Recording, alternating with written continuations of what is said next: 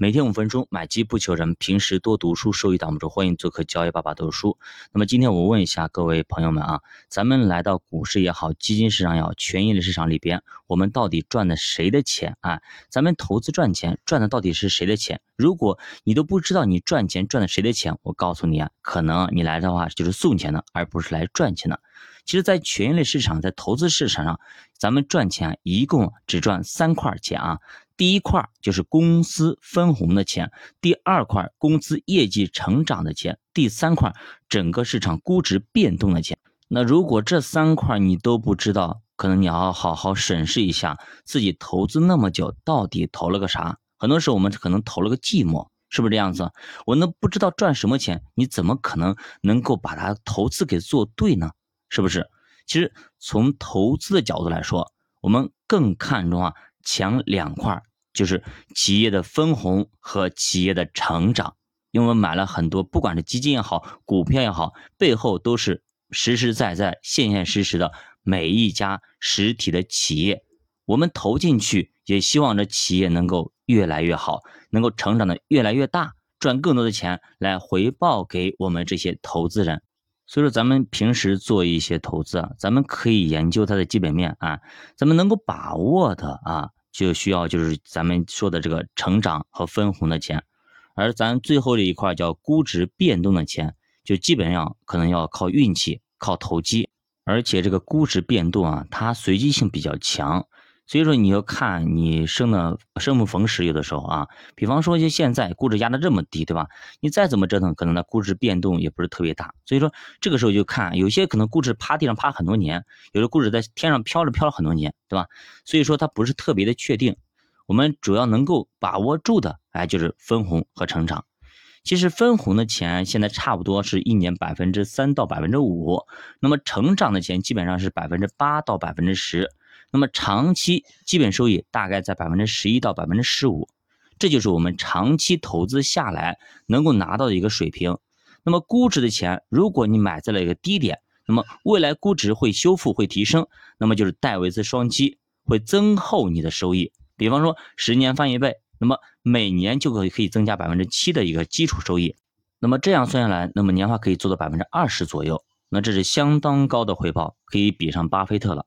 比如说，最近十年美国股市基本上就是这个回报水平。那么这是因为呢，十年前美国估值啊也不是特别的高，所以贡献了很大的估值变动的一个收益。但如果你看错了啊，这十年整体市场跌了一半，那么就是每年要损失百分之四，所以你的长期回报就变成了百分之七到百分之十左右。过去十年 A 股就是这个回报水平。因为呢，二零一零年之后，市场整体估值要比现在高很多，所以估值变动是负的，损害了我们的正常的一个收益。这个规律就告诉我们，只有买在股息率最高、成长最快，而且估值最低的时候，我们才可以赚大钱。所以，我们做市场分析的时候呢，可以把这些提前摆出来，然后再去寻找它的一个平衡点。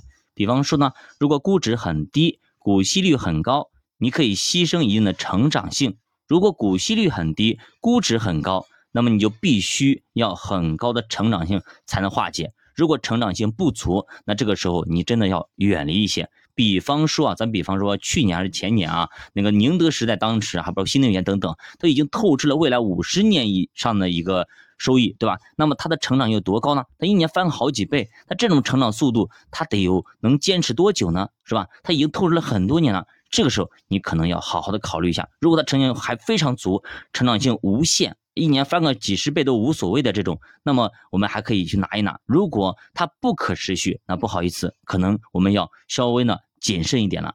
其实，在股市投资上嘛，最重要的一个规律就是均值回归，也就是我们说的涨多了就会跌，跌多了就会涨，它不可能一直高速运转的，对吧？哪个企业可以一直长期以来高速运转呢？市场长期年化回报也就百分之十到百分之十五，如果一段时间市场回报都超过百分之三十甚至百分之五十了，那么它肯定是高估了，过来一定会出现一个均值回归。那么十年它都不涨之后，它在下一个十年很可能会给你一个不错的一个收益。比方说美国股市最近十年表现非常好，那么为什么表现这么好呢？就是因为啊。两千年到二零一零年它表现非常的差，所以说那个时候它十年没涨，所以它发生了均值回归啊。它以前十年没涨，那么过去十年，那下一个十年它就要涨回来，这叫均值回归。那么另外一种均值回归是什么呢？叫风格的均值回归，到底是什么呢？我们下节再继续接着讲。对吧？读书陪你慢慢变富，欢迎大家点赞、收藏、关注、转发，一键三连，再见。